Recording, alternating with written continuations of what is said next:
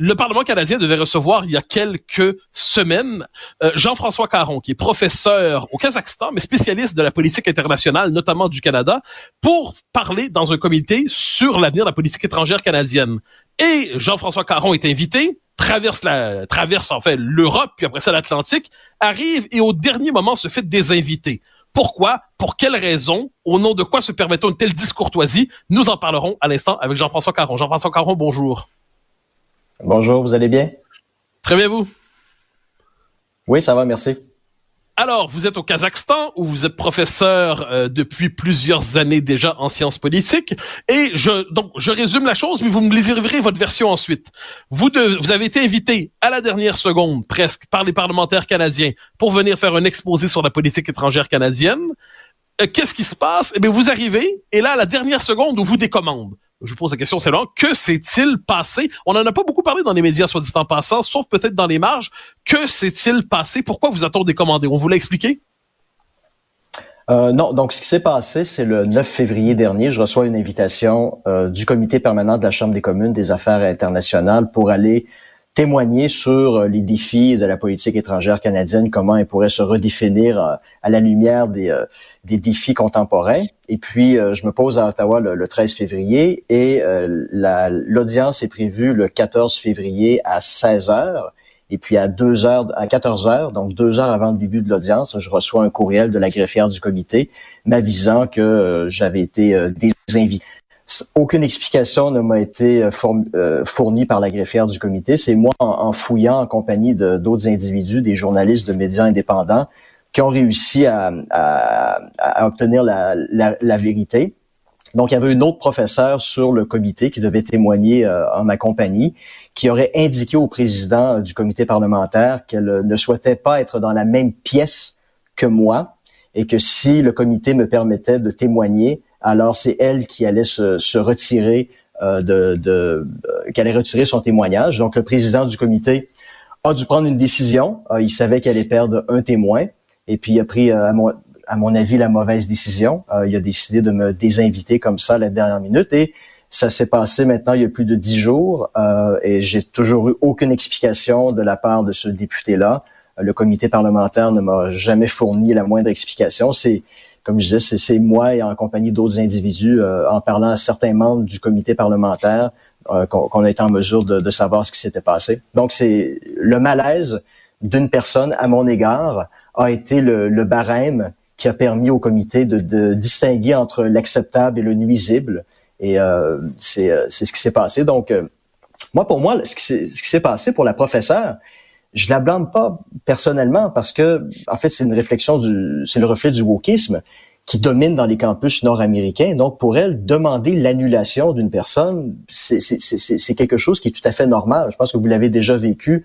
Vous avez des conférences euh, à l'époque au Québec qui ont été qui ont été annulées parce que ça crée un malaise auprès de, de certains euh, de certains étudiants. Pour moi, les véritables fautifs ici, ce sont, ben, au, premier chef le président du comité qui a pris la, la, mauvaise décision, qui a décidé de se, de se soumettre euh, à, la, à, la, dictature du wokisme en se disant que dans un combat comme celui-là, il y avait tout simplement moins à perdre euh, à me sacrifier que de tenir tête euh, à cette personne. Alors, il y a deux choses là-dedans, puis ensuite, effectivement, on parlera du contexte plus large que ça, auquel ça fait référence.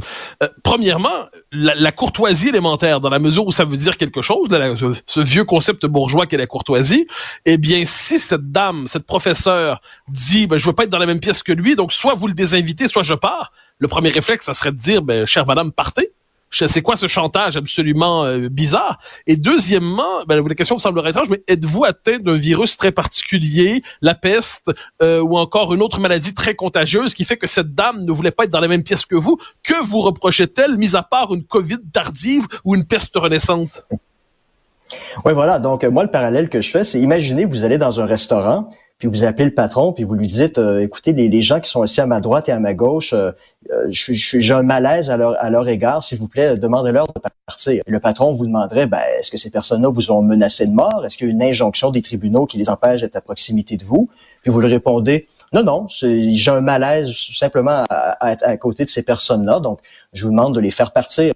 si le propriétaire obtempérait à votre demande, ben, tout le monde dirait qu'il a manqué de jugement. Donc, c'est un peu ce qui s'est passé. Le président du comité parlementaire a clairement manqué de jugement dans ce qui s'est passé a, le 14 février dernier. Maintenant, la deuxième question, euh, ce, que la professeure aurait, dit au président du comité, c'est que son malaise était créé par mes, euh, analyses du passé sur, la guerre en Ukraine. Et puis, euh, mais sans préciser exactement sur quel point elle était en dissension avec moi. Or, les gens qui ont pris la peine de, de, de me lire sur le sujet, de, de m'écouter sur le sujet, euh, j'ai fait un, podcast avec votre collègue Stéphane Bureau il y a, il y a quelques, il y a quelques jours. Il, a, vous a, accordé une entrevue ici en début de semaine mm-hmm. euh, à Cube, dans, dans, laquelle il expliquait, écoutez, j'ai fait mes devoirs, j'ai lu ces trucs, j'ai écouté ce que ces entrevues à la radio, et puis absolument, euh, on, on, peut absolument pas le, le, le taxer d'être un, un, agent du Kremlin, un propagandiste de, de Vladimir Poutine. Euh, donc, je trouve ça un petit peu, je trouve ça un petit peu malheureux qu'on qu'on en vienne à, à, à prendre des décisions comme celle-là sur, euh, sur la base du malaise. Encore une fois, on, élève en critère absolu euh, cet élément-là qui est très subjectif afin de déterminer qui est une personne acceptable d'une personne qui n'est pas acceptable. Ça ne peut que mener à de la censure et à, des, euh, à, une attitude de, cancellation. Puis j'irai encore plus loin. Est-ce que se pourrait-il que cette, cette attitude-là soit à l'origine des, euh, des, décisions politiques prises par le Canada plus, plutôt ahurissantes au cours des dernières années, des dernières semaines, voire même au cours des, des derniers jours? Euh, se pourrait-il que l'incapacité des gens, de, de, le manque de courage de critiquer des individus de peur d'être cancellés, de subir les conséquences de leurs critiques, est-ce que ça pourrait expliquer pourquoi le gouvernement canadien en est venu au cours des derniers jours à dépenser des, des centaines de milliers de dollars pour le développement d'une politique de déminage respectueuse des sexospécificités en Ukraine? Lorsqu'on y pense, euh, bon, euh, je, je pense que peu plus, j'ai vu passer la nouvelle. Donc, euh, traduis ça en, termes, en termes non intersectionnels. En gros, il faut s'assurer que lorsqu'on envoie des démineurs, eh bien, il faut qu'il y ait une quantité et, euh, pour une proportion égale d'hommes et de femmes pour s'assurer que autant comme que femmes puissent exploser. Mais j'aimerais savoir si on se retrouve avec des hommes qui s'identifient comme femmes ou des femmes qui s'identifient comme hommes, comment les intégrer dans cette politique de déminage sexo-sexuel, sexo-orienté? Euh, bonne question. En fait, j'ai lu le document de nombreuses reprises, puis je suis incapable de comprendre ce que, ce que ça signifie. Mais il y a quelqu'un, il y a un fonctionnaire ou une fonctionnaire à Ottawa qui a, mis dans euh, l'enveloppe qui a été annoncée pour euh, l'aide à l'Ukraine, qui a mis cet élément-là, et qui honnêtement, moi, à mon avis, c'est quelque chose de ahurissant, qui fait absolument aucun sens, qui, qui, qui est carrément ridicule. Puis les, gens s'en moquent à l'étranger. Euh, par ailleurs, je peux, je peux vous l'affirmer euh, par expérience directe. Euh, mais il y a personne qui a pris la peine de dire à cet individu-là, écoute, on peut pas mettre ça dans un document gouvernemental, c'est carrément ridicule. Donc, bon, ton idée est mauvaise mais quand on vit dans une société, dans une culture où on n'a plus le droit de, critiquer autrui, de peur de se faire canceller, de subir des conséquences aussi, parce que vous avez dans le passé, c'est pas simplement d'être cancellé, vous avez des gens dans le passé qui ont, subi des conséquences directes sur, leur emploi. C'est non seulement leur réputation qui a été euh, qui a été atteinte, mais vous avez des individus comme Jordan Peterson, le psychologue en Ontario, qui a été radié de son ordre professionnel, qui est maintenant forcé d'intégrer une cure de rééducation. Vous avez dans, au cours des derniers mois euh, Timothy Sargent, qui est un, qui était un sous-ministre au, ministère du Conseil du Trésor, un individu qui a fait toute sa carrière dans la haute administration publique fédérale, qui, euh, qui a refusé de se plier à une, à une demande woke. Et la personne, après 30, plus de 30 ans de service, a été virée comme un malpropre. Donc, lorsque vous vivez dans un, dans un système comme celui-ci, ben, moi, je peux parfaitement comprendre que les gens refusent de critiquer euh, des individus qui ont, qui, ont, qui ont, des idées aussi euh, absurdes que euh, une, politique de déminage respectueuse des sexo-spécificités. Alors, vous avez publié un ouvrage tout récemment où vous vous posez la question est-ce que nos démocraties libérales sont aussi démocrates libérales qu'on le dit? Est-ce que à travers ça, nos sociétés finalement qui se revendiquent de grands idéaux ne sont-elles pas non seulement infidèles à ces idéaux, mais ne sont-elles pas en train de les renverser? En tout cas, en ce qui a trait au wokisme, lorsqu'on, lorsque les gens sont cancellés, lorsque les gens euh, sont radiés de leur ordre professionnel, lorsque ou, lorsque les gens perdent carrément leur emploi, ça crée une dynamique où les gens vont euh, vont s'auto-censurer. Euh, il y a des réalités qui devraient parfois être dites, mais ces réalités-là ne sont plus dites de peur de subir des, sanctions très dommageables pour pour, pour l'avenir des gens, pour leur carrière pour leur famille.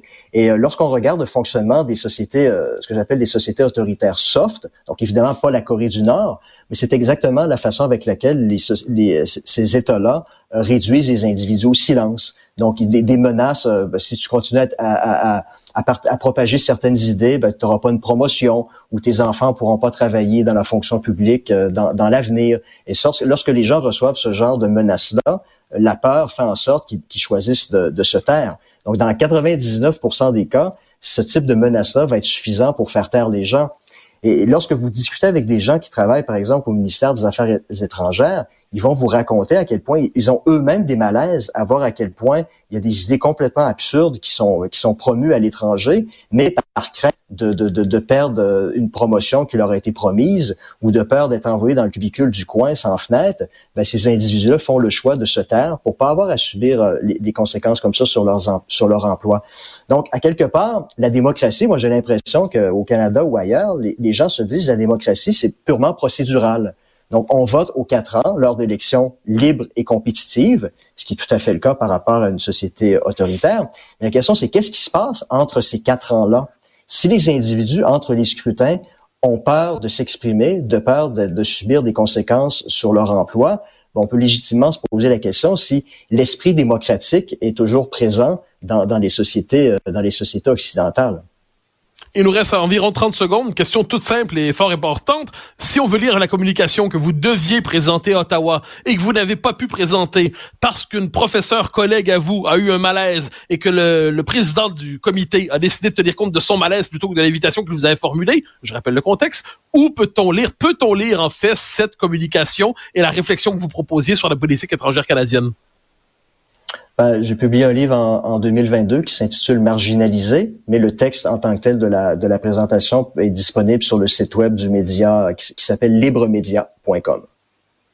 Jean-François Caron, vous êtes professeur en sciences politiques. Je vous remercie infiniment pour votre passage à Cube. Merci. Au revoir.